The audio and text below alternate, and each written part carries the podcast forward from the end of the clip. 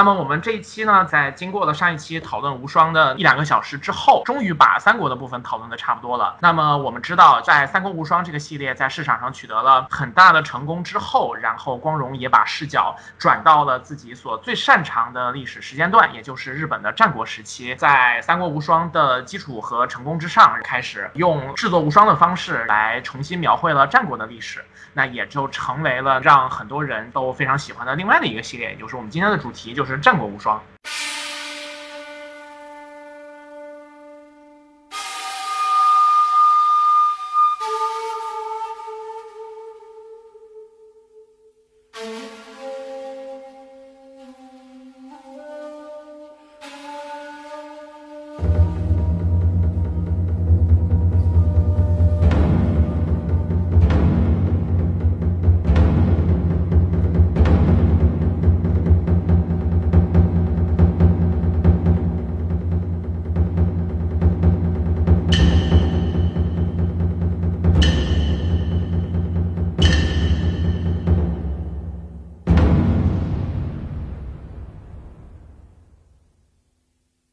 讲一下日本战国历史的话，简单来说，它处在日本历史的中后期。那首先可能先要讲一下日本大概的政治环境。就如我们所知的，日本最顶上的人物肯肯定是天皇了，对吧？但是呢，在从源赖光的那个时期之后，天皇就很少掌握真正的权力。然后当时源赖光建立了一个组织，或者说是一个执政的一个体系，一个新的官僚系统，然后它就叫做幕府。这个幕府其实大家可能听这个名字听很多了，然后幕府的首领呢叫将军，将军从这个我们讲这个元平时代之后，直到江户幕府的结束，都是日本的政治的实际操控者。所以说，日本从古至今就是有一个虚君的传统的，顶上那个人不一定管事儿。那在几百年的时间当中，将军一直扮演比较重要的角色。可是随着历史的进步，连将军也逐渐失去了这个对天下统治的能力，然后就轮到了大名说话了。大名是一个概念，有点类似于我们中。中国的诸侯，那比方说我们今天讲到的这个战国历史当中很多出现的人物，比方说织田信长、武田信玄和上杉谦信，他们就都是大名。那这些大名呢？他是属于天皇下面的将军再下面一层的人物，但是他们因为往往拥有自己实际的领地和兵权，所以说他们成为了乱世之中的真实权力的掌控者。日本战国时期就诞生在大明的崛起，这两者是相辅相成的。随着幕府的统治就逐渐失去力量，地方就逐渐乱起来之后，自然大明就要出来说话了。大明呢会有一个比较特定的政治目标，就是说他要跑到京都去谒见天皇，这个行为叫做上洛。所以说在整个战国时期，我们可以看到很多的大名雄起之后，就都在做一件叫做上洛的事情。因为我们今天有提到说战国三杰：织田信长、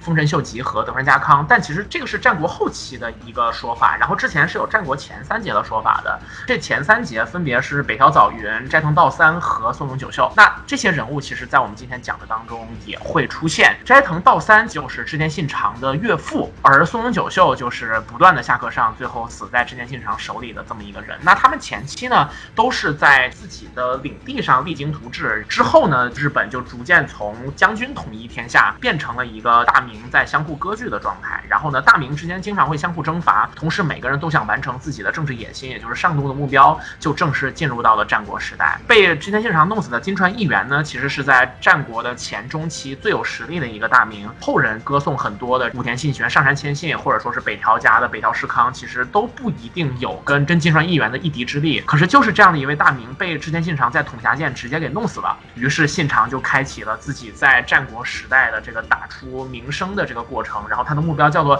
大家可能听过叫天下布武。然后在这个过程当中，就就就出现了大家印象都非常深的属于战国的多数的呃这个故事。那信长一直就是非常的能打，并且呢经常杀戮，比方说跟一向一葵的战斗，包括屠了那个比瑞山，很耸人听闻的一些做法，然后就导致了这个明智光秀，因为明光秀。信佛，他就觉得织田信长是第六天魔王转世，就要把他弄死。在历史上，织田信长通过统辖界之战，迅速的站到了历史的顶峰，然后又通过本能寺之变，迅速的没了。接下来呢，明智光秀就建立了属于自己的明智幕府，在忙于接待所有的官家文书的过程当中，结果被丰臣秀吉又给推掉了。于是明智幕府建立了三天就没了，然后丰臣秀吉成为了当时最有实力的诸侯，然后他就进入了京都，选择了关白这么一个并不需要贵族血统就能担任的。职位成为了当时日本的实际统治者。这段时间也有个十几几十年。但但是在他死之后，就战国的阴影就再次笼罩下来，就出现了我们今天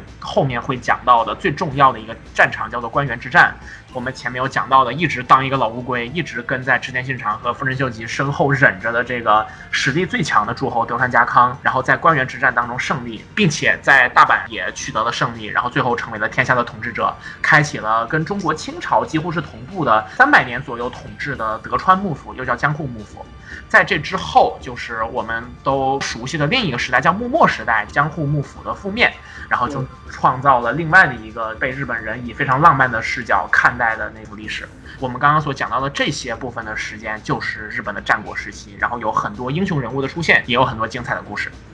对，是的。然后《战国无双》这个游戏就是基于日本的战国历史做出来的一款，这个应该怎么叫？战场模拟动作游戏。刚才喵晨说的统辖间之战，还有金川议员跟织田信长，你如果对日本战国史不了解的话，可以理解成曹操在官渡之战打袁绍。其实可能都不是官渡之战，是在袁绍最厉害的时候，可能都不是曹操，就是可以想象孔融突然把袁绍给弄死了，成为了最有力的竞争者。结果孔融突然被太史慈给弄死了，之后呢，太史慈也没了，然后最后就变成。呃，比方说韩当啊，韩当就出来，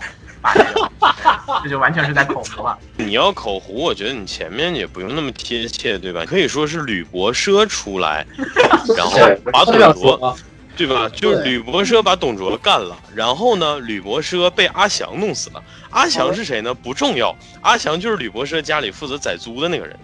好的，同志们。吕伯奢将会是我们这期的 MVP，你们听到后面就知道。是吕家村之战改变了整个三国的走向，就是那天晚上吕伯奢手起刀落砍下了曹操的人头 霸主的地位啊！是的，是的。吕家村之战啊，一战成名。战国无双的历史呢，相比于三国无双来讲，时间上可能要更短一点。但是如果说光荣去讲述关于日本战国的故事的时间，那可就是非常长了。在我们最早大家都很熟悉的很多个游戏系列，比方说《信长之野望》或者《泰格立志传》，都有讲到一些关于战国的故事。在主机显示或者说游戏技术进步之后，光荣也在谋求用全新的一些方法来讲述这同一段时间的历史。然后在三国无双的成功之后，战国无双也就应运而生了。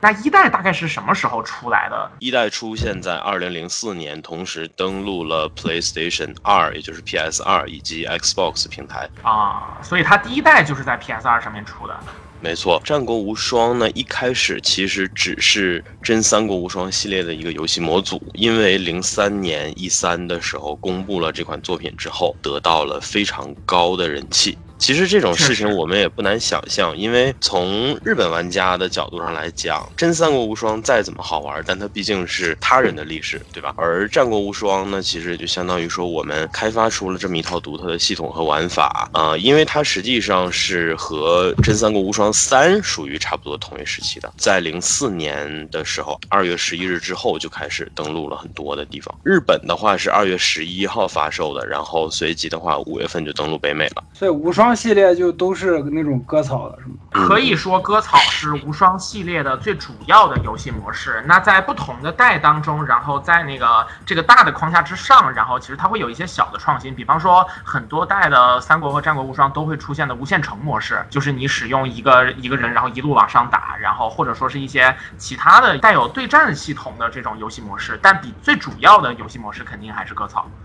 是的，并且割草也没有那么简单，就是当它难度变高，所有小兵的攻击欲望都成倍提升之后，就是你被乱刀砍死，真的是分分钟的事情。割草式的这种打法呢，可以说是光荣独创的这么一种玩法，也是相当于这个游戏系列最核心的特色和玩法。那么在之后的每个主系列，比如说战国无双系列。三国无双系列，然后以及这个无双大蛇系列，割草都是它最主要的一个这个游玩的模式。但是实际上呢，就是光荣也尝试着在一些分支作品或者在主系列当中的一些分支玩法里加入一些其他形式的玩法。比如说像我们说无双大蛇系列曾经有过横屏 PVP 的那种模式，它其实有点类似像铁拳早期铁拳的那种固定视角 3D 游戏的那种格斗的玩法。包括像我们说这，我们上一期其实有提到。过什么《雀三国无双》，它就是玩麻将，对吧？然后帝国系列就是有点类似战棋，但它核心其实也是打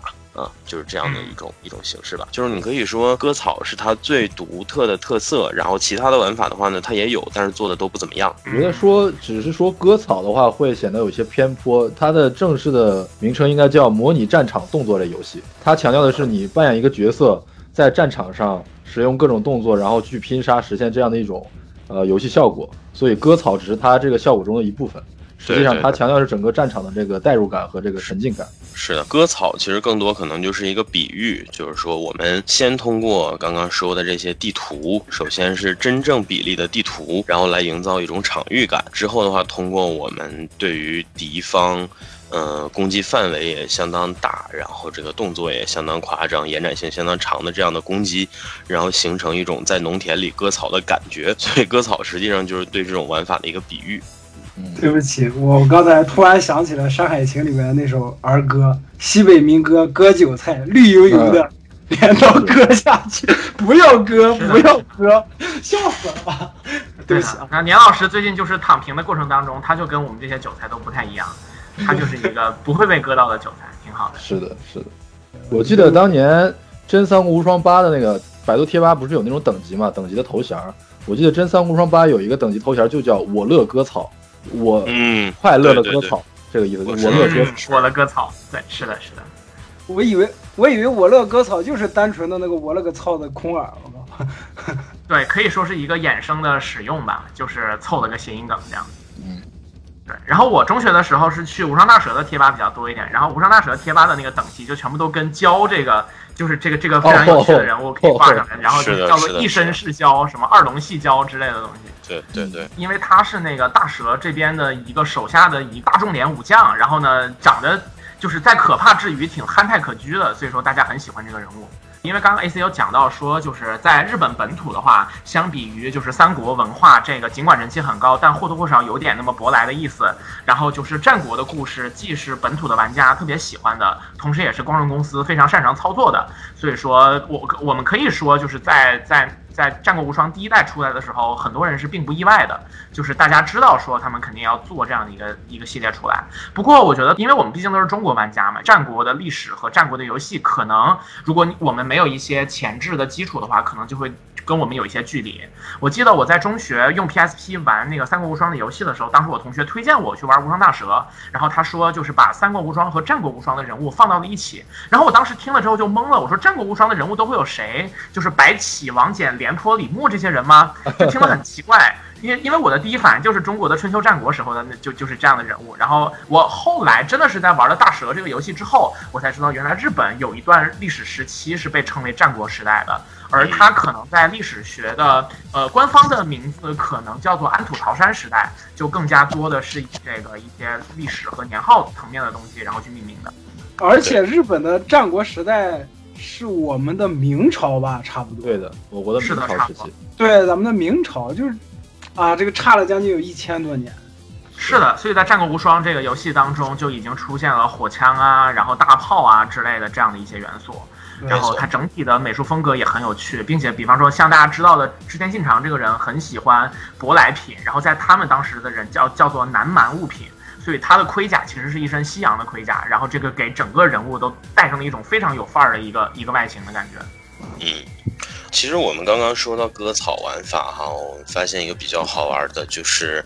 Wikipedia 上面对于《战国无双》这个游戏的类型划分是叫做砍杀，然后呢。劈砍也叫劈砍游戏，它是怎么解释呢？它是这么解释：他说，游戏进行方式强调于战斗过程，这种游戏只有简单的故事和目标而已。所以说，觉得无双系列其实也差不多就是这样嘛，对吧？它每一个阶段给你一个故事，然后的话也给你一个特定的在这一场战斗里的目标，可能这个目标是会一直变的，但是最终的话能够让你形成一个完整的故事。其实说到故事这一块的话，我觉得也可以引出我们今天的一个。很特殊的点吧，我看到过很多说法，他说实际上《战国无双》系列的剧情反而是比《三国无双》系列要有很大优势的，而且这种优势的话是从一开始就有，因为像我们刚刚说《三国无双》系列的话是直到了六代为止，剧情才开始有那种我们说所谓的国传的相应的体量的，然后人物啊之类的也相应的更加的丰富了。不仅仅是靠一些简单的台词对白，但是我们回过头去看的话呢，你会发现说《战国无双》系列的剧情或者说人物的这些特色，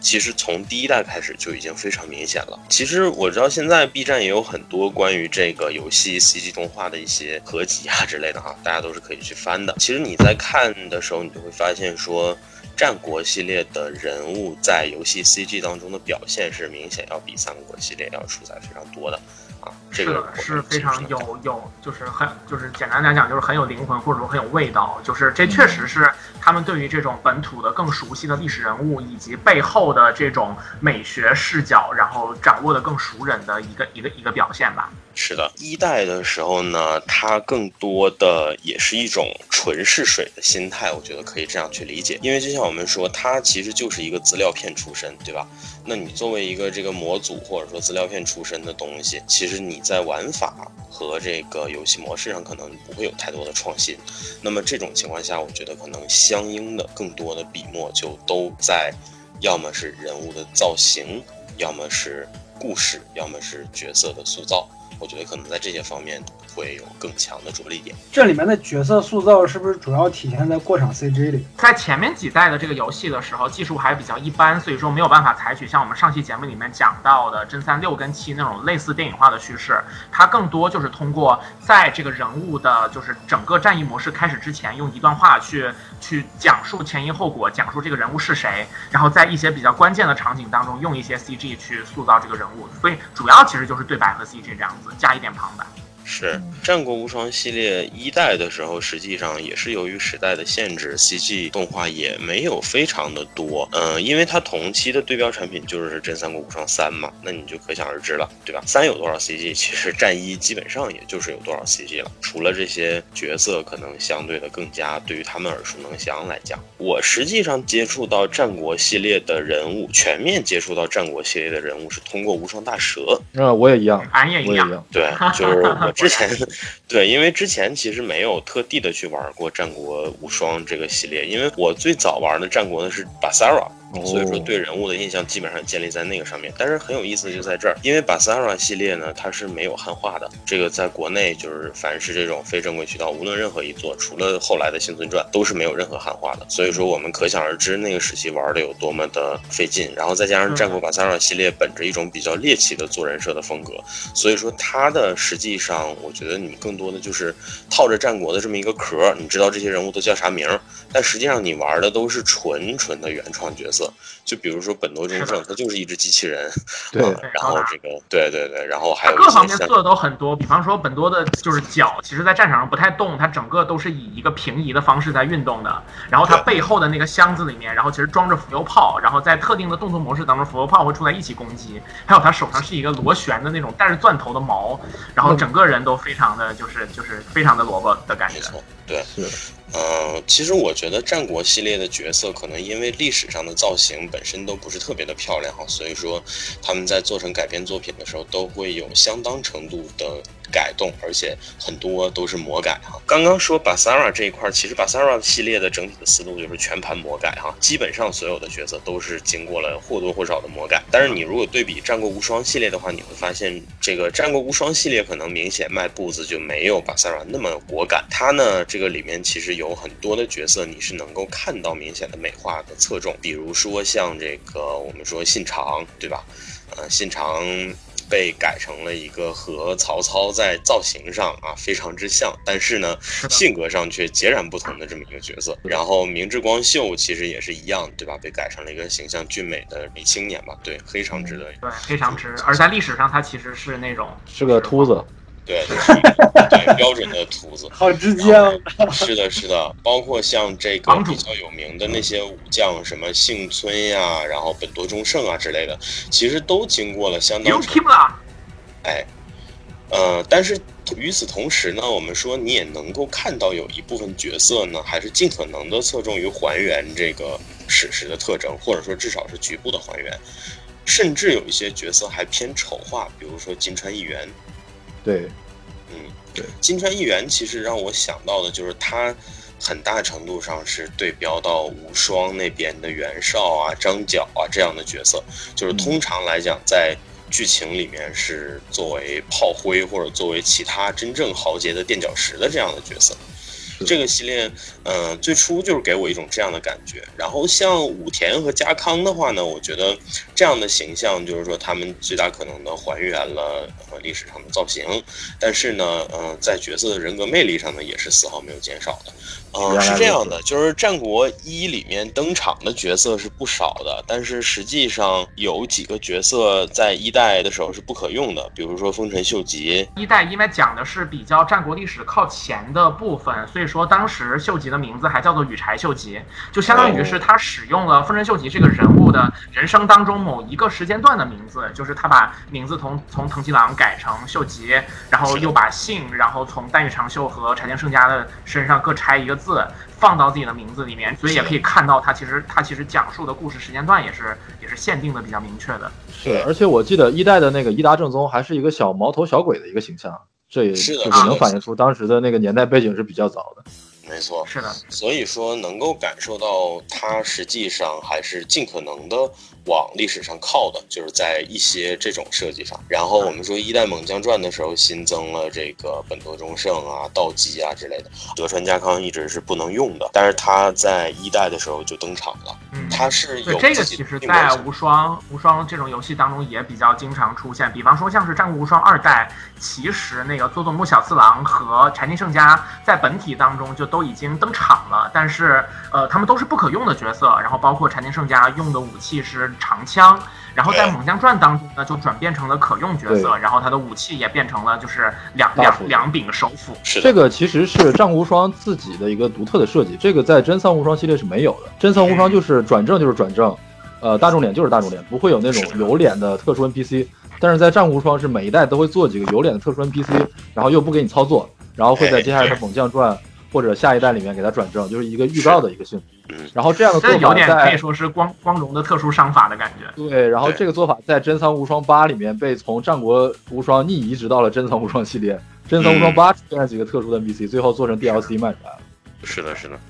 呃，有一个特别荒诞的事情就是。我们说战国系列的招牌，战国第一猛将本多忠胜，甚至直到了猛将传的时候，才是变成了能够使用的角色。猛将传里面增加了他和他女儿道基，然后的话，嗯，有三个角色在这个系列一开始就登场了，也有自己独立的模组，但是一直都是不可使用的角色。一个是德川家康，一个是前景长政，还有一个是本院寺显如。那么这里面德川家康跟长政，其实在二代就已经转正了嘛，但是本院寺的话，呃，我们可以看出来就。对，基本上逐渐就消失了。但是这个角色反而被隔壁的战国把 Sara 拿过去使用了一下，然后作为这个一代到应该是到三代为止，好像都还有，但是四代开始就没有。本院四显如这个事情是因为涉及到一些本土宗教的一些历史事件，然后受到了好像佛教协会的抗议还是什么，所以呃无双无双把它删掉。但是为什么巴萨拉还可以用？我我不太明白这里面的原委。嗯。我觉得主要是因为巴萨尔整个就比较扯一点，简单的是的，而且巴萨尔系列，嗯，本院四也不是特别的处理的，也不是特别的严肃。因为我对无双系列的本愿寺是有一点印象的，就是我记得他在这个系列还是相对属于一个比较正常的人的形象。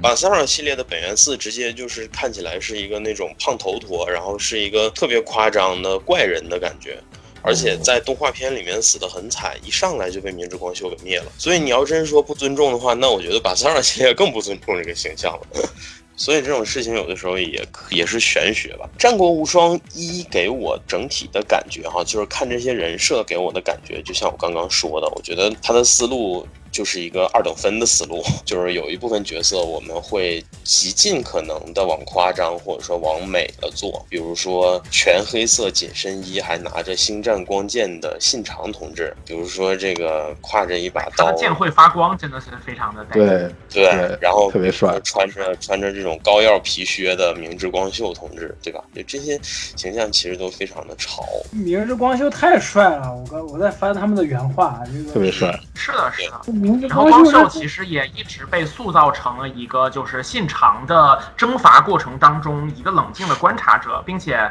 在那个决定反叛之前，其实都是最可靠的手下之一。这是战国无双系列当中给他塑造出来的形象，就就挺好的。而且当后面就是他的女儿加拉夏也进入了之后，就是他的戏份又变多了。是的。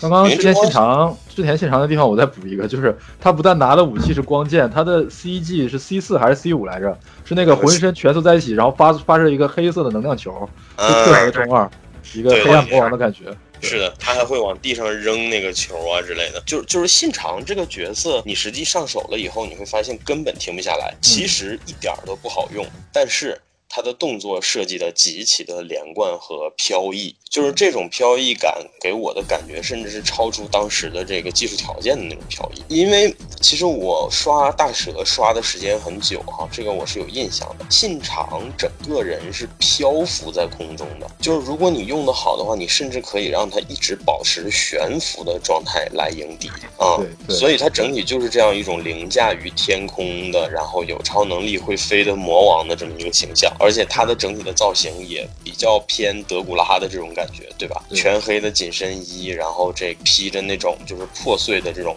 斗篷啊之类的。嗯，我们说一代其实尤其在他们的造型上没有什么遮拦吧？我觉得就是它的设计其实还是挺挑战当时大家的这种观念。尤其这几个主要的角色，我们对比起更加有历史的一些光荣其他的讲战国的游戏，比方说我们刚刚提到的《新长之野望》啊，或者说是《泰格帝之传》，其实还有就是我们上一期节目当中有提到《英杰传》这些一款战棋游戏。它它的系列当中其实也有讲到战国的历史，比方说像是毛利元就三史之事，以及就是他们更熟悉的《织田信长传》。在这些当中，他们都采取了比较跟历史所还原的那种形象。而其实我们能看到，在无双，首先它作为动作游戏，节奏比较轻快，然后那个它的那种可操作性以及在画面上想达到的表现力也是更强的。所以说，其实它就已经在往一个比较时髦，然后有现代的 style 的那种感觉，然后它在一点。一点的往那个方向去推进和尝试，就相比于那个我们都更熟悉的《三国志》和《之信长之野望》的那种图像来看，它其实是一个一直在往这个方向去尝试的一个动态的过程。是的，是的，是的，就是一开始不管是真三国无双也好，还是战国无双也好，感觉光荣公司它一开始的利益还是想要。尽量的往历史去靠拢因为它毕竟是做历史游戏出身的一个公司，但是又因为题材和表现形式的这个要求，它不得不去做一些更加开放、更加新潮的尝试，所以才能看到无双系列整个从偏历史到后来越来越新潮、越来越呃戏戏谑、越来越这个二次元，或者说就是更加的年轻化的一个一个方向的改变。确实是二次元，就到第四代的时候，就直接已经同时出动画了，游戏跟动画联联合宣传。是，那你看五代直接就整个变成画风都变了。是的，这画风都变了。我们说关键角色的话，会保留一些历史性的特征，像那些原创空间比较大的角色，可能我们就会稍加魔改，或者甚至是大改啊。而事实证明，就是这种游戏一定要把角色做得足够的吸引人，否则的话呢，纯纯的还原历史，年轻人是不感冒的。嗯，是的。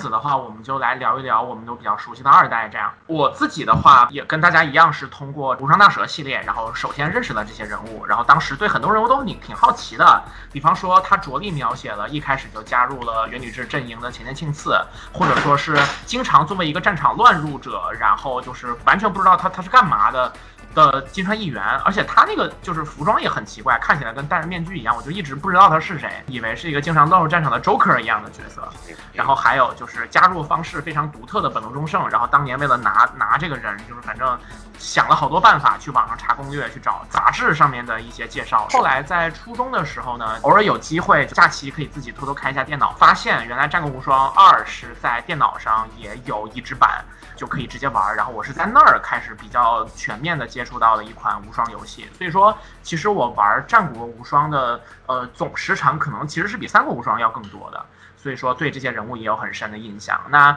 我开始玩战国无双二的时候，第一感觉其实是不熟悉，而和很强的不适应感。为什么呢？因为我之前接触过三国无双，大家对魏蜀吴的概念都很熟悉。那同一个势力当中，你选择了一个武将，尽管他也是那种个人传传记的形式，但其实还是以一个又一个的战役结合起来，并且毕竟我们都熟悉三国历史嘛。那在战国这边呢，你仍然就是在二代人物还不是很多的时候，仍然是以这个个人的传记作为一个主要的叙事方式。但是因为战国无双这边的个人势力就很复杂，它并没有像我们中国历史的三国一样。有一个很成型的势力划分的系统，然后尤其是那个就是日本的历史，它不仅是跟着好多个不同的呃不同的势力、不同的军队，并且在不同的历史时间段，它其实也并不完全是一个大家一直在打的过程。这当中有相当的一部分时间，其实是呃丰臣秀吉取得了整个日本的统治权，所以说这个叙事要串起来的难度就还挺大的。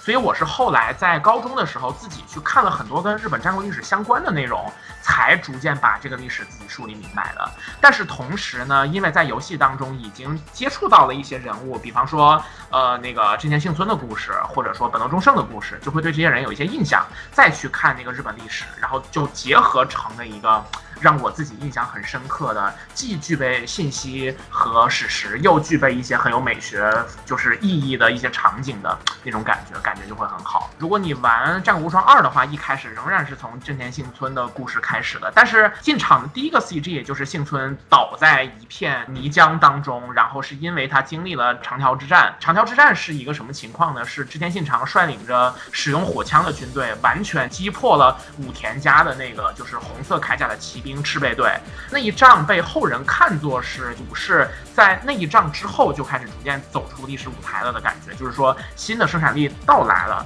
所以那一幕让我印象还挺深刻的。我本来以为会是像真三国无双一样的那种非常明快的，就我在战场上大杀特杀的那种感觉，结果一开始就是一个败仗。所以说那儿让我印象还挺深的。我觉得其实这样的一种对于场景的选择和人物的塑造，也是战国无双自己。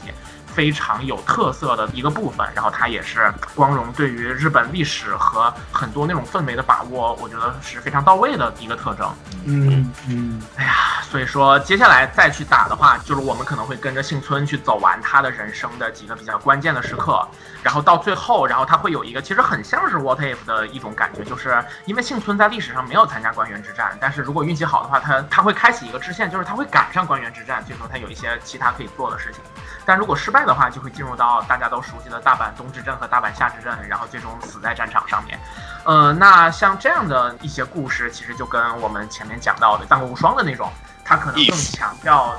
对对对，就是或者说无就是三国这边本来的那个故事，就是有一种人间正道是沧桑的感觉，而日本的就就《战国无双》里面可能就更强调那种个人命运和这个时代大势的这么一个被席卷和对抗的这种过程。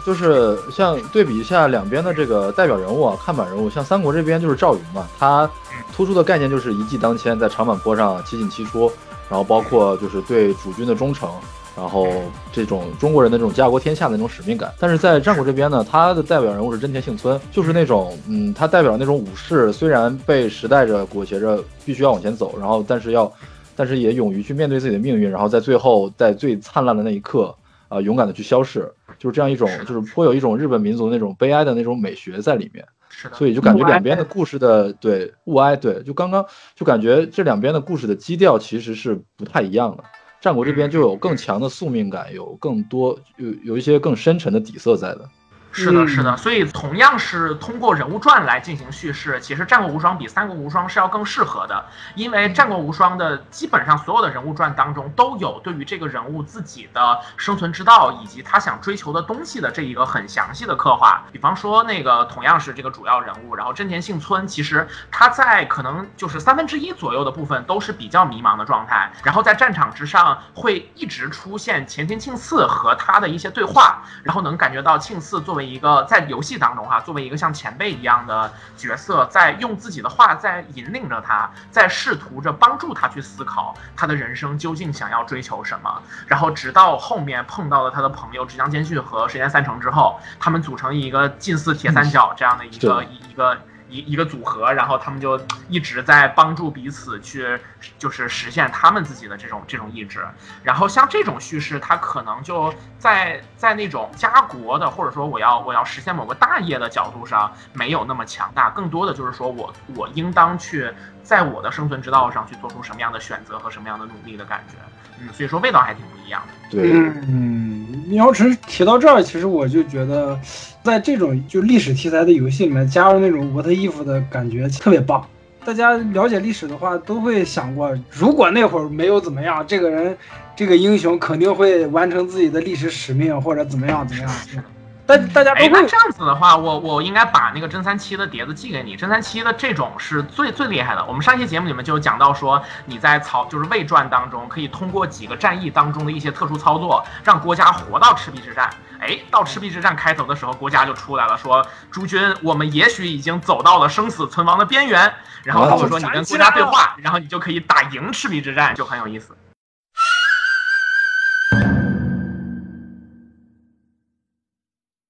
我们这边来分享一下，从二代开始的话，因为刚刚其实我们说了很多它在特色性上的一些延伸，其实有别于一代，因为一代的重点可能在于群雄割据，想要描述的是这么一种局面或者这么一种现状或者是这么一种氛围，所以说一代的话呢，它的整体的视觉风格上可能更多的是想要让你感受到混沌，所以说它采用的是偏黑色、偏暗黑的这样的一种风格。这个其实我们刚刚在说人。人设的时候也有讲过，信长之所以是那样的，对吧？它其实也是用来呼应这个风格的。而我们说二代的时候呢，实际上他想要做的就是整的一个时代感了。就是我们之前前面其实有说，无双六近传加近势力加入以后，你看这个全局，你开始有变迁感了。而战国系列呢，早在二代的时候，他就已经在做从安土桃山转移到江户时代的整个的这个变迁了。所以说，以这样的变迁以及其中的这种感觉为主，所以说它的视觉上开始变成金色为主了。哦这个其实我们在猛将传也好，二代里面的一些 UI，其实你都能够感受得到。而这一代的话呢，也相当于把官员之战加入进来，作为整个剧情的主轴，相应的也引入了两个。从此之后，在这个系列戏份一直相当吃重的角色，就是德川家康和石田三成。我们其实可以说，一代的时候呢，做的是早期战国的故事，所以它没有涉及到关原之战这么重要的一场。但是从二代开始呢，关原之战整个的这一套加入了以后呢，战国历史可能相对的就变得完整了一些。这样一说，确实，因为在游戏里面，这个丰臣秀吉，他的他的势力的代表色就是金色，对，然后织田信长的代表色是黑色，所以是不是黑色到金色这样一个转变，也暗含了从信长到秀吉的一个历史迭代的这样一个过程？没错，是的。是有这样的意义在的，然后实际上，其实你能看到说二代做的扩充非常之巨大，从战国一到战国二这个内容的扩充是无双那边每一代连带之间的扩充量都做不到的，就是二代直接加进来将近二十个角色。我们前面说的那个先把角色的模组做好，然后骗钱或者说卖新版本的时候再给你放进来的这种比较猥琐的做法，其实在这个时候就能够看得出来了。猛将传的时候新增的前田利家，然后长宗我部元亲，还有加西亚，其实这个系列挺神奇的。你会发现，像西海的这样的角色，都属于比较边缘、相对比较边缘的角色。他加进来的时间其实都不是特别的早。长宗我部和毛利元就这种角色，其实在巴萨拉那边是属于核心角色。游戏前期的时候，因为他跟毛利元就相当于是其实可以看得出来，就是说你这个游戏是更想干嘛？这先天上有一个就是就《战国无双》这个系列的特征是在于说，因为日本战国时代的这种非常乱的由大明来做这个历史时期的主导的这种这种状态，就导致说你在进行无双武将的选择的时候，其实可能并没有非常一定的标准。它不像是我们在《三国无双》这个系列当中可能能出场的，首先是君主，然后是文臣武将当中比较靠前的这几个人，然后再出现一些女性的就知名度比较高的人作为配角，以及在当时的历史时期当中可能知名度比较高的人，然后把它全部放在一块儿。当然，我们其实也可以看到《三国无双》里面也也没有华佗嘛，对呃，会是这样的一个状态。但是战国这边的话，因为整体来讲是一个比较军事的状态，那那我可可能就是每一个势力，然后挑几个人，他的这种选择会更偏向叙事来看。我们想要讲哪一段故事当中的哪些主要的情节，每一个势力当中，然后我们选择那么一两个可以出来作为代表的人物，然后把它做出来。比方说像是第二代增加风魔小太郎这种角色，就是为了让北条家可以更多的去增加一些戏份。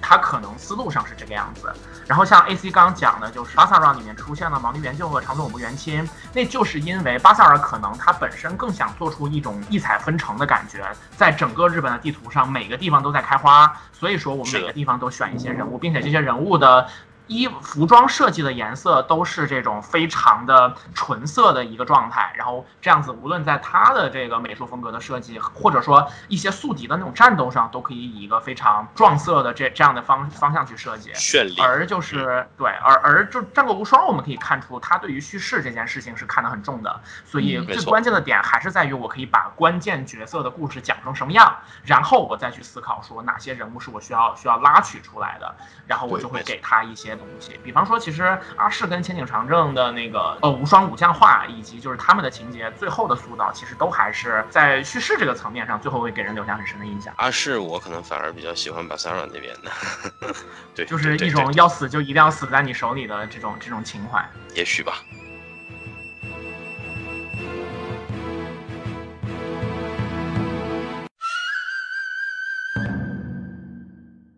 说到剧情的话，这个本能四之变这个事情是在日本战国历史上是非常著名的一次事件嘛。织田信长手下的明智光秀突然就是毫无征兆的叛变，然后把马上就要一统日本的这个织田信长给烧死在本能寺里面，这这样一个事件直接弄死。战然后针对这个事件，我理解《战国无双二》是对这个事情演绎的最好的一代。后面的三代和四代都没有这一代演绎的那么棒，因为你要把这件事情演绎好，就得解释清楚为什么明智光秀要叛变，他和织田信长之间到底是一个什么样的关系，然后最后他他到底是怎么样杀死了信长。然后在二代呢，非常巧妙的把这个杂贺孙氏这个角色引进来，让这个明智光秀虽然烧了本能寺，但是他只是想质问织田信长他到底在想什么。然后最后他没有想下下下杀手，而是由那个杂贺孙氏在一旁放了个冷箭，把织田信长干死了。是的，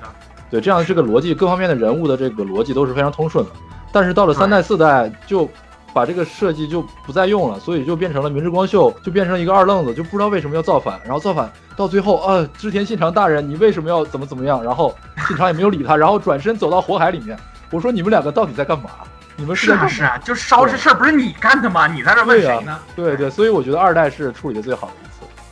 而且我觉得在这儿还有一个可以补充的，就因为那个小明庆老师刚刚提到的杂贺孙氏，在杂贺孙氏自己的故事当中，就对于这种他为什么想杀信长，以及杀了信长之后，他发现世界并没有变好，因为信长本身就是所带来的那种威慑力和即将就日本即将统一的时候的那种那种状态，一下子重新回到了混乱当中。然后我记得他的那一个战役叫做无名秋夜，就是那一场战役甚至没有一个敌方，而是他他就是像游览一样走过了有几个大区块的一个大地图，在每个区块上他都看到就是新的乱象出现了，比方说山贼在打砸抢烧，然后出来的流氓在强抢民女，然后他发现世界因为他的那一枪而变得更糟糕了，然后这样的一个前面很轻浮的人物就陷入到了一个非常痛苦的状态里面，然后到后来他开始认可，就是他的。就是他突然跟在那个故事当中跟丰臣秀吉被设置成了朋友，然后他开始成为秀吉这边的，就站在他这边的人。所以说，他不仅是像就是小明信老师刚刚说的，在个人的传记当中有一些很巧妙的设计，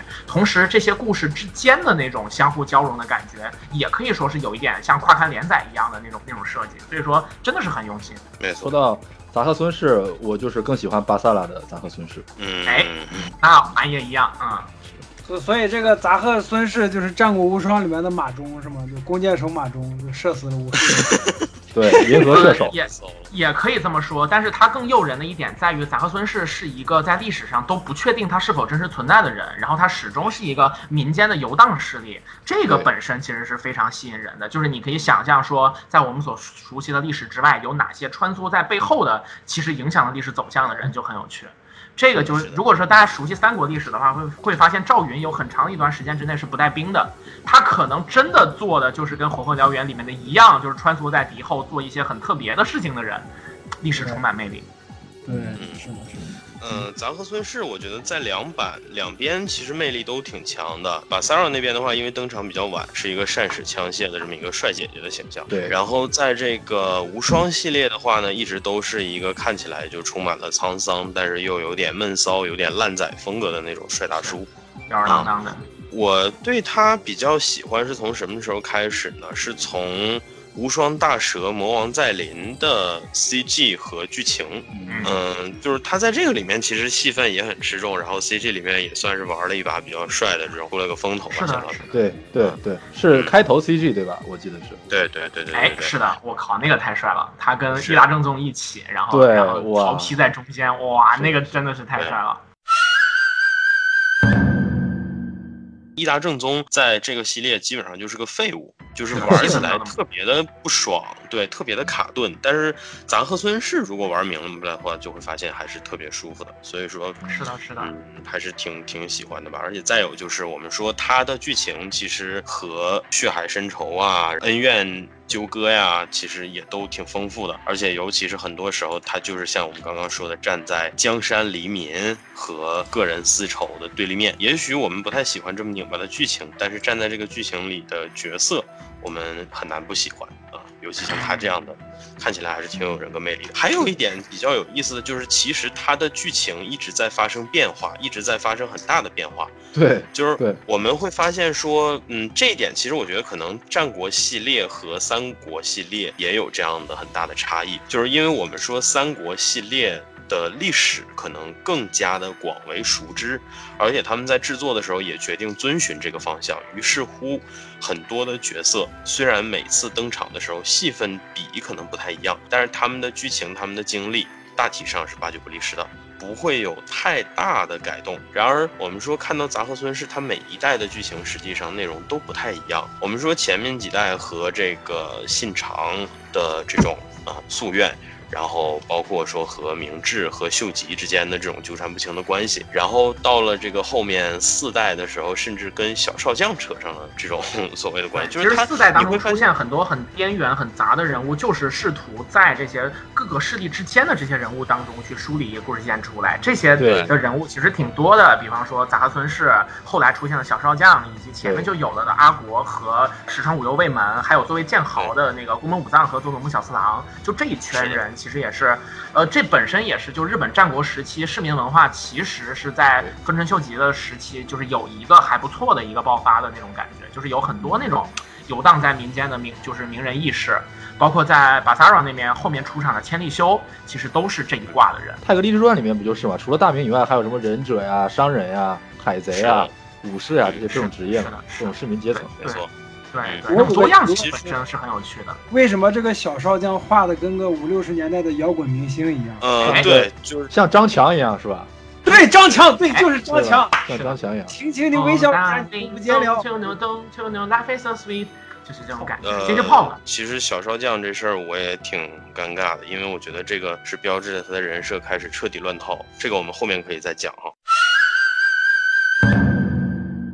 刚刚其实我提到扩充了很多角色，而这些角色都来自不同的门派，比如像我们刚刚讲了这么多，对吧？嗯，和武士相关的宫本武藏、佐佐木小次郎这样的代表角色，然后忍者。忍者这个系列相当迅速，第二代就已经把忍者的格局铺开了。第二代同时增加的角色风魔小太郎，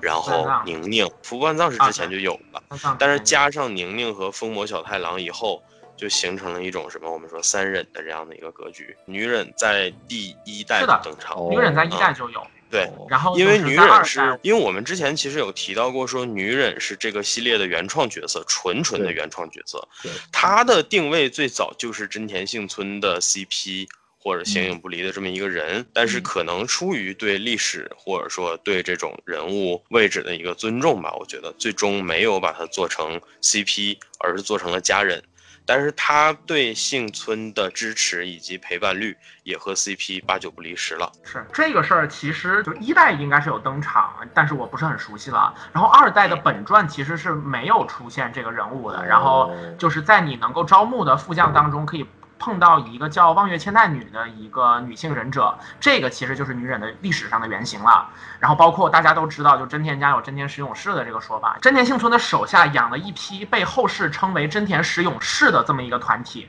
然后呢，其实是一群虎狼之辈，然后干嘛的都有。然后有很多人其实就是忍者。呃，女忍可以说是对这个真田十勇士以及在另一个系列当中出现的猿飞佐助这整个一个一个故事线的一个集中的描写吧。但是其实，在一代跟二代，它的情节都没有那么多。然后在三代，他是正式的有很多人性化的加戏份的描写，然后去强调说他对自己的主公所怀有的那种少女的感情，就是形象，其实在三代之后也好看了很多。对，变成一个御姐了，长大了。也不算吧，应该还是那个比较，反正声音也很也很尖的那种哦，这倒是女性。，对对对。对，但其实就是女忍的戏份，我觉得最出彩的很多其实都在大蛇系列里面。嗯，对，对于这个角色我印象非常的深刻，因为我记得《魔王再临》里面女忍是首发的三个角色之一，好像啊是所以尽管她当时特别的不好练，但是硬着头皮吧，我还是把她练了一下。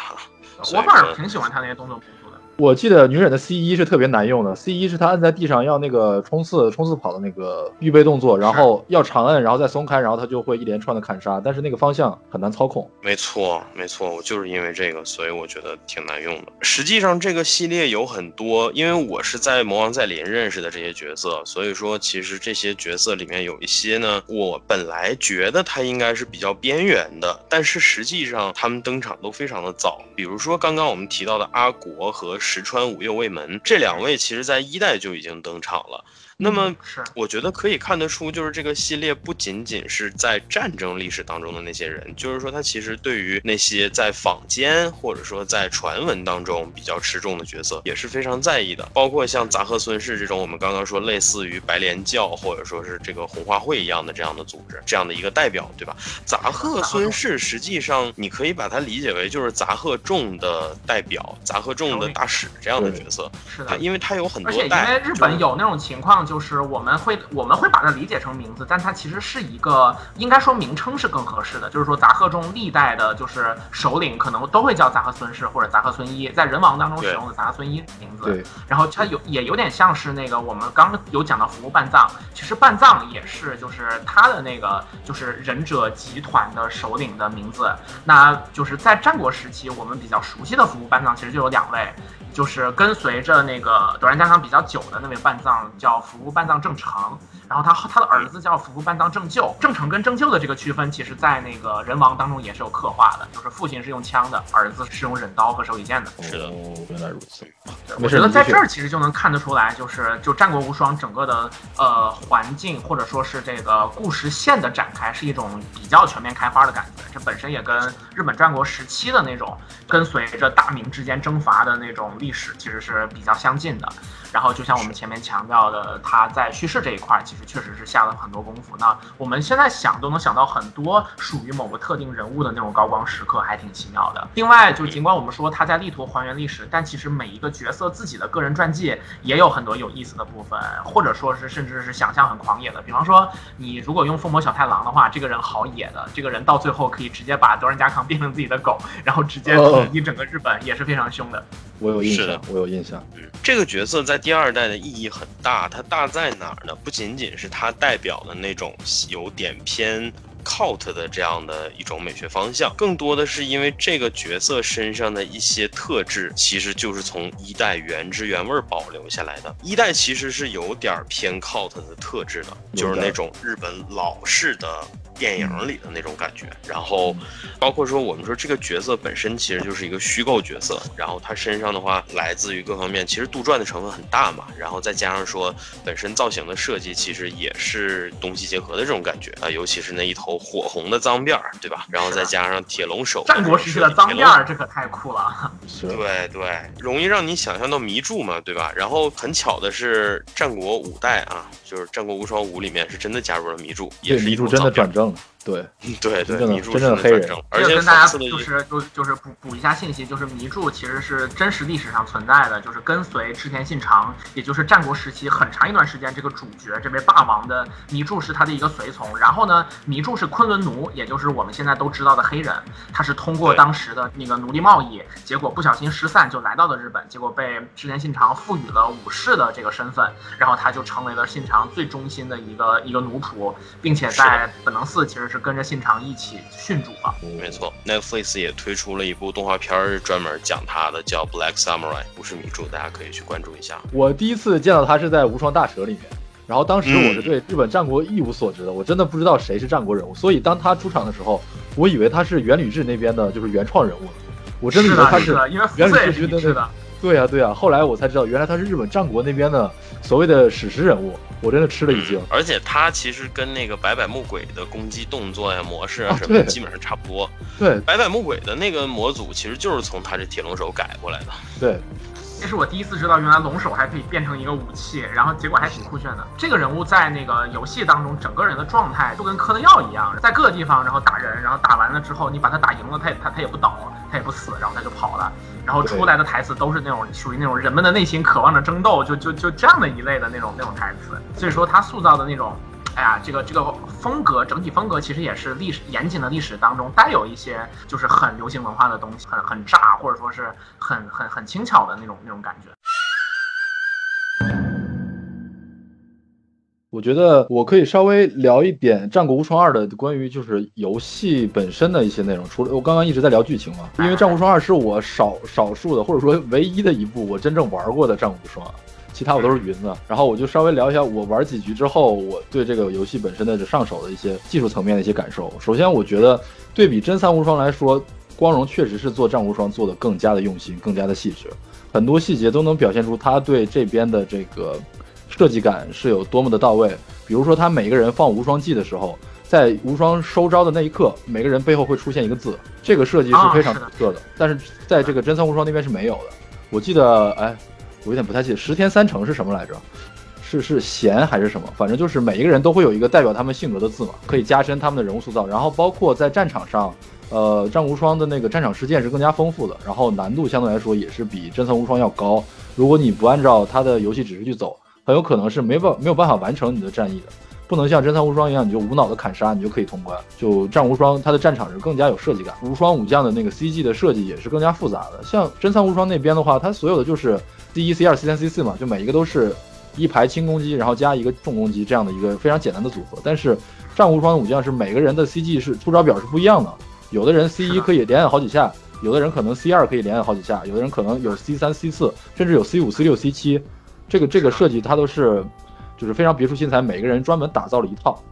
当然，整体来讲，就是《战国无双》的动作模组应该是分三组，一组是那种就是 CG 特别多的，它可能一直到我记得是 C 七还是 C 八左右。另外的一个比较常规的就是就是也是比较正常，是一直到 C 四，然后每个 C 四呢都有连段，然后可以连三个连段左右。然后还有另外的一组。是像农机或者说是之前信长这种会特殊一点，这可能也是为什么后来就是一直到四代它的动作模组都没有更换过的原因，可能就是因为一开始设计的时候就下的心血比较大。再有就是我觉得战无双的话，它战场上每一个无双武将使用的各种道具也是比较丰富的。无就是真三无双那边好像就有一个什么觉醒书，就是对标的真三无双四嘛，当时无双四好像就是有一个觉醒书，或者你可以射箭，就是这种简单的设计，但是。战无双那边就是有各种的药啊，还有什么加加速度、加血，好像有很多很多很多很多种道具。对，反正整体的感觉就是，确实是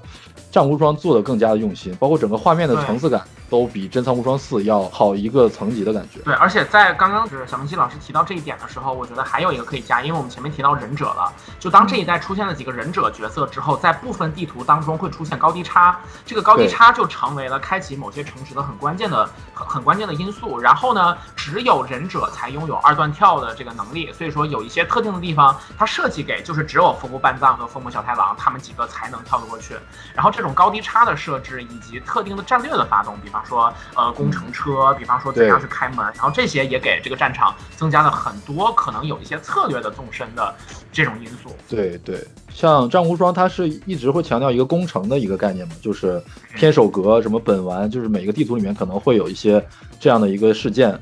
这个在在真三无双里面是比较少见的。然后实际上最后的那个整个的市场反响也还是挺好的。就是二代是比较成功的一代，然后包括后面移植，就尽管说可能没有特别爆发式的那种就是收入，但是整体来讲，我觉得应该还是就既叫好又叫座的一个结果。嗯，然后这两代当时《战国无双四》哦不对，《三国无双四》跟《战国无双二》，然后都达到了我们说怎么讲呢？有点像是无双的古典时期吧，就达到了一个相对来讲比较高的一个一个位置。然后我觉得接下来我们用那个战国无双大蛇的这种使用人物的模组的代数来对应，那那那个真三六对应的可能就是战国无双三。其实它时间上来讲也是比较接近，就都是我们说主机可能发展到 PS 三跟 Xbox 三六零这一代。然后战国无双这边也同样在面对一个东西，就是说，呃，我需要提升画面的精度，然后呢，机能变强了之后，我有更多在叙事上去可以拿出来做的手段。那我我在这种剧情的描摹上，自然就要更加水准。我要我要给一些特定的人物去多着笔墨，嗯，然后它它的整个的环境其实可能就跟那个我们前面聊到的《真三国无双六》是比较接近的。不过这一块可能还得 AC 再过来跟我们多说一点，因为我其实也没有打过，就我我也没有完整的打过第三代。我对无双三最深刻的印象，主要就是它那个开场 CG 特别特别帅。那个真田幸村踩在一个滑雪板上，然后用一个绳子牵着自己，然后翻身腾挪躲过一阵箭雨，我觉得那个动作真的帅炸了。是的，是的，是的，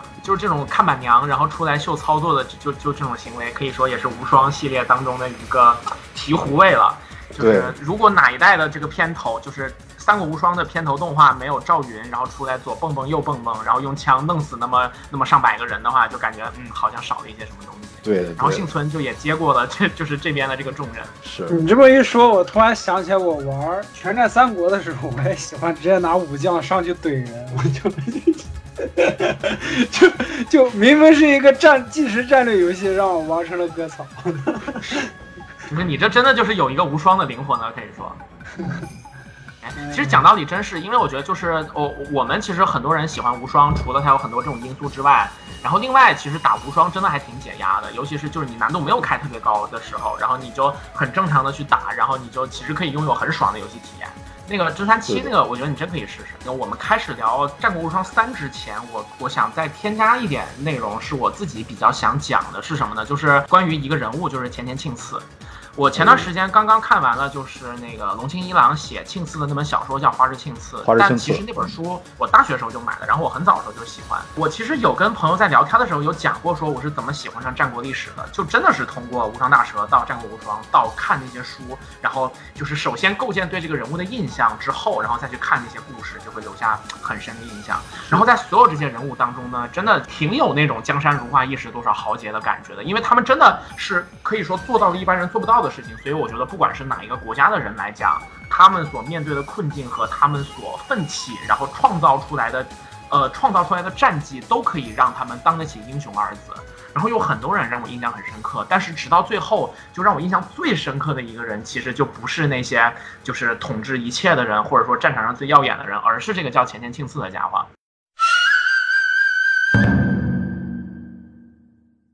那这个人呢？他在《无双大蛇》和《战国无双》当中的美术形象的设计，就跟头狮子一样。这个绝对不是白说，我我我想夸张的形容他有多强壮，而是他的那个发型本身就特别特别的奇怪。对，然后对他是一个那种就是有点金狮子，对对，真的就是那种感觉，一个浅棕色并且带一点就是金色的那种头发，然后他整个的在他的脑袋的四周都向后扬起，然后后面一个非常大的辫子，是一个非常有个性的形象。然后他。他那个就是所有的招式都非常的大开大合，并且在那个《战国无双》和《无双大蛇》两个游戏当中都有非常多的琢磨，这就让我对这个人物就有很多好奇。然后我后来再去查阅他真实历史当中的很多成绩，就让我真的印象特别深刻。他最早是。就是前田家本来应该他是家主，结果因为织田信长的偏爱，让把家主给了前田利家，也也是他的叔叔。但他这个叔叔呢，利家其实比庆次要小个五六岁左右。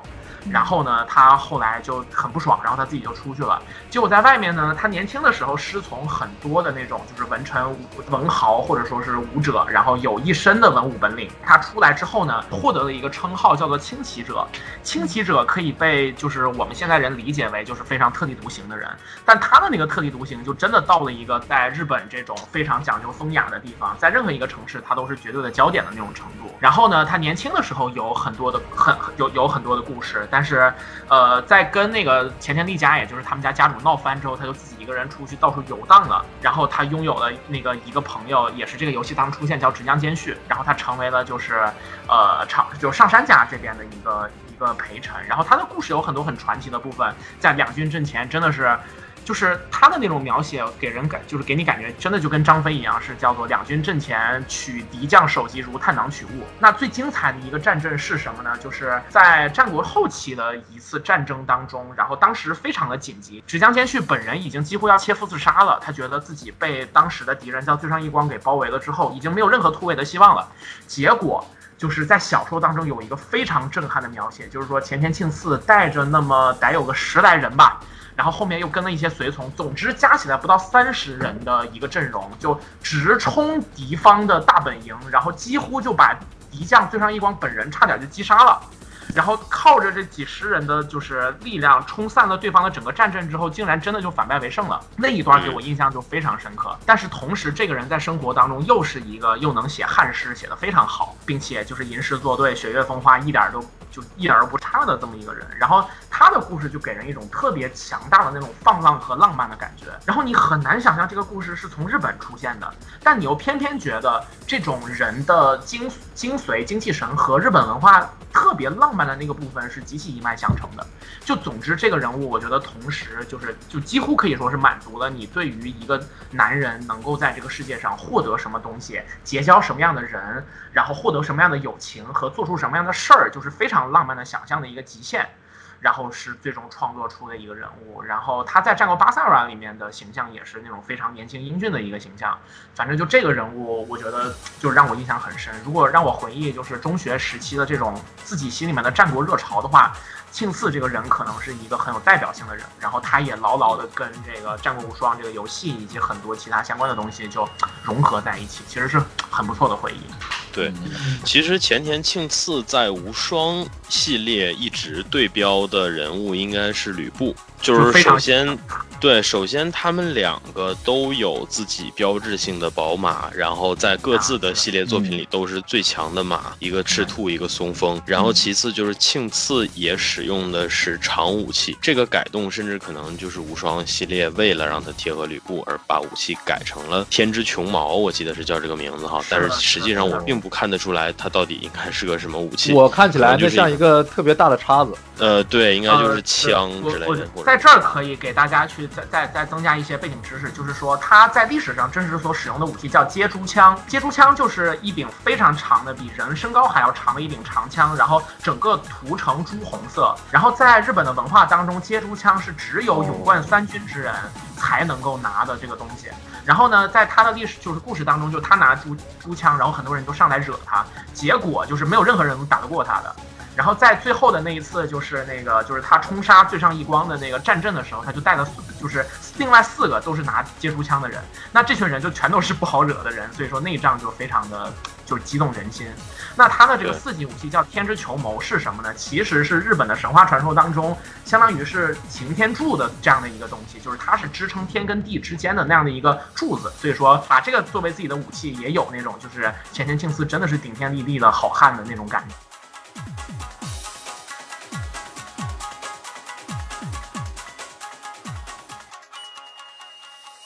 说到庆次，我觉得就是这两版吧，无双和巴萨拉相比，我之前也跟喵晨说过，我是喜欢无双这版的。首先，它的形象上可能就本身雄性特性也很强，就是在这个普遍可能想要把角色俊美化的这样的世界里，也显得格外的独特。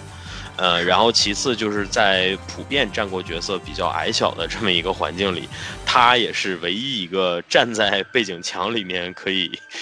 顶半边天的这样的一个存在。然后所以说，首先其实外形上是比较喜欢的。然后再有的话就是，我们就不说历史上的吧，就是其实无双系列的庆次最核心的一个特性就是不拧巴、不纠结，从来不后悔自己做的任何选择。这一点其实，在前期的故事里还不算特别的突出。魔王在临里面，他是少数的，嗯，投靠元吕雉的战国选手。伊达正宗，我们说投靠元吕雉，我们知道是他是有野心，而且这个无双系列的伊达正宗本身也不是一个很讨人喜欢的角色啊。本着遵从自己讨嫌人设的这样的设计，他投靠了元吕雉，而且希望能够利用这个元吕雉的势力，然后帮自己统一日本之类的。他是抱着这样的想法。年轻人是伊达正宗在无双系列里面的感觉。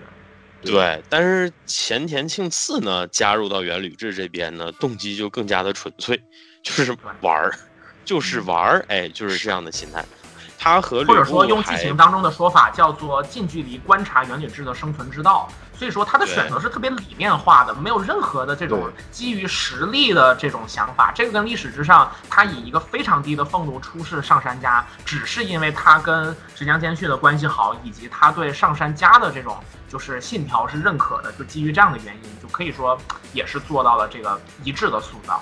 没错，所以其实虽然他是一个活在日本世界里的人，但是他的形象被塑造的无比的西部，他身上有很多特色，就是这种我们说西部牛仔式的这种学历有风，然后也不卑不亢的这么一种态度吧。而且再有就是他不拧巴的这个劲儿，其实达到顶峰是在《战国无双三》。《战国无双三》系列其实有很多笔墨是聚焦在幸村兼续，然后还有他，嗯，应该也有伊达正宗，就是这几个可能相对比较年轻的人，就是说在他们所处的那段还算新生代的时期，其实是有描绘很多他们之间的交流、交往啊这样的。戏份的，然后我们会发现说这几个人呢各自有各自的坚持，但是在这个呃战争的过程当中呢，都不同程度的遭受了一些理念上的崩塌，包括有的人可能也越来越变得不像最初的自己。但是我们会发现说前田庆次这个角色呢，反而在这个故事当中。属于一直都很洒脱，然后也没有去纠结太多，属于相对从一而终的这么一个人，而且他一直在不放弃的用自己这样的感染力来影响其他的那几位角色，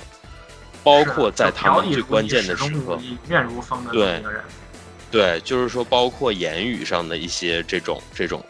呃，警醒啊，然后包括像在最关键的时刻出现，然后有的时候是施以援手，有的时候可能仅仅只是提个醒，或者之类的，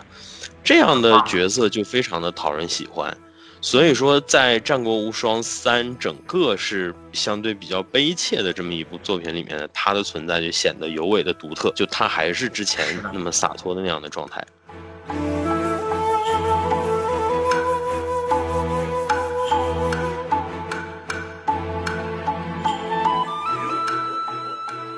给你们简单的引述一个，就是《花儿青寺》当中的一个情节，就来看看。尽管是文学作品啊，就这个人特立独行到什么程度？他中间有一段是这样的：因为他自己作为清洗者名声在外，当丰臣秀吉成为泰阁，也就是政府的实际领导者之后呢，召见这个人，他不想去，因为他知道他肯定看不上就是秀吉。然后呢，就是有很多世俗之人就会给他压力，比方说他毕竟是钱钱家的人，钱钱丽家就让他去，但是他跟丽家一直有矛盾，他就不听。然后呢，丽家的老婆阿松，哎，在巴塞尔当中出场过，是一个非常贤惠、非常智慧和美丽的女性。然后他就去拜托这个钱钱田庆次去了，他说我求你去。庆次想了想说，你求我，那我就答应你，那我就去吧。然后庆次又想说，不行，我这个人我看不上他，我要跟他见面怎么办呢？我弄死他吧。所以他在。准备去之前，他就下定决心，我要杀死这个当时日本一人之下万人之上的这个关白丰臣秀吉了。见面之后呢，他就直接走到了跟秀吉很近的位置，秀吉也在观察他。秀吉看到他走这么近，突然明白了，说：“哦，他想杀了我呀。然后他就问庆四说：“你是为什么来的？”庆四一听你这么问我，你是知道我是来杀你的，那我就不杀你了。于是这两个人经历了几轮对话之后呢，很巧妙的让这个对话成了一种君臣和谐的状态。秀吉也欣赏庆四，庆庆四也肯定了就是秀吉对自己的这种认可，然后这个对话就结束了。那一段我整个人看的目瞪口呆，就光是这种想法的可能缺乏逻辑性，它的背后的那种思维的连贯性其实又是存在的。一方面你会觉得说，哎，我们两个国家的义理观确实不太一样，但另一方面你是真的感觉就是庆四这个人是不太是人间的人的那种。思考方式的感觉就非常非常的奇妙，那一幕写的还是挺好的。就是我我我，反正如果大家有有有看书的兴趣，我推荐大家去看一看这本书。你这个我我听了我都嗯，就感觉好像真的能干出这种事儿，就是对，你知道吧？就什么叫轻骑者，就真的是他干他他会干出什么事儿，你是完全不知道的。对，或者我们说吧，比方说当时就是大家都知道夫人秀吉这个人没什么文化，同时他其实杀了不少人。他是有在民间有那么一点儿，就是很残暴的统治者形象的，就很多人其实看不上他，但是没有任何人敢像庆次一样，我心里这么想了，我就这么干，就这一层是真的是大家做不到的。嗯嗯嗯，所以说其实我觉得庆次也可以作为抽象文化的一个鼻祖吧，可以这样理解。对，就是因为毕竟我们说几百年后的今天呢，在这个中国大地上，其实抽象文化也确实是由一名日本人引领起来的，而他和前田 家有，又开了，没错，所以说就就死路图抽象文化吧，然后。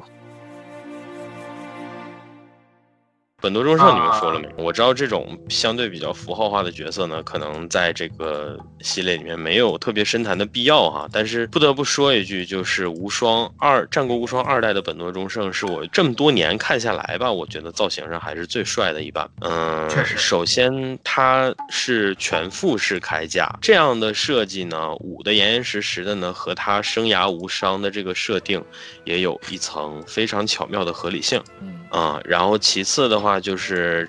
嗯，因为后面因为后面几代他的造型其实就有点像五代的关二爷那样，有点，嗯，又往这个 狂野或者往往往这个偏野派的方向回归，野性和强壮，因为露了肌肉。对，但是但是总体上我觉得，因为他其实对标的也是吕布，而且他可能某种程度来讲是一个更。理想化或者说更优秀的吕布吧，因为吕布本身还是有性格上的负面因素在的，有那种暴力啊、乖张啊，对，啊，对对，三家性奴是可以的，对，就是他也有这种 暴力乖张的呃成分在，而且我们说吕布通过无双七的猛将传的剧情，我们也能看得出来，并没有把他往太正面的方向去转了。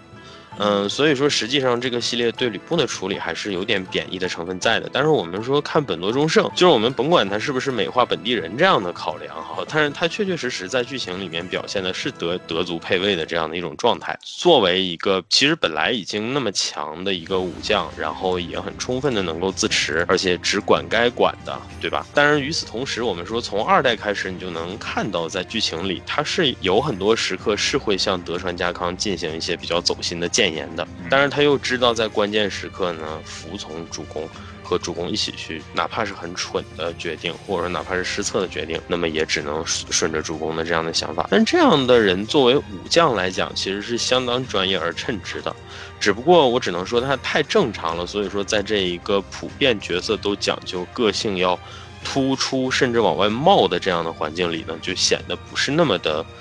嗯，不是那么的奇异吧？这样的感觉。就像说，同样站到一起，对对，肯定是没有庆次看起来那么突出，但是他的形象，我觉得相对的也算是比较完美的。是，而且很奇妙一点就是，当你想到历史上的本能忠胜真的就是这样的人，是一个非常称职的武将，又勇猛，然后同时就是给主公的谏言也都非常的恳切和有见地的时候，你就真的感觉，嗯。就是这也是历史的魅力之一，而战国历史真的有一些这样的人，像大谷吉继这种人，也是让人非常非常的就是，就是感叹的，就就就就是就是这种东西，可能这个是我吸引我们的部分。嗯。好的，本期节目就到这里，感谢大家收听。喜欢的朋友不要忘记点赞、收藏、关注“维喵评话”电台，荔枝、网易云、喜马拉雅以及 Podcast 和 Castbox 同步更新。微博、B 站搜索关注“维喵评话”即可收看精彩幕后花絮及主播日常，也可以进入爱发电网站搜索并助力“维喵评话”。我们感谢每一位粉丝的支持与期待。维喵评话说点有意思的事儿，我们下期再见，See ya。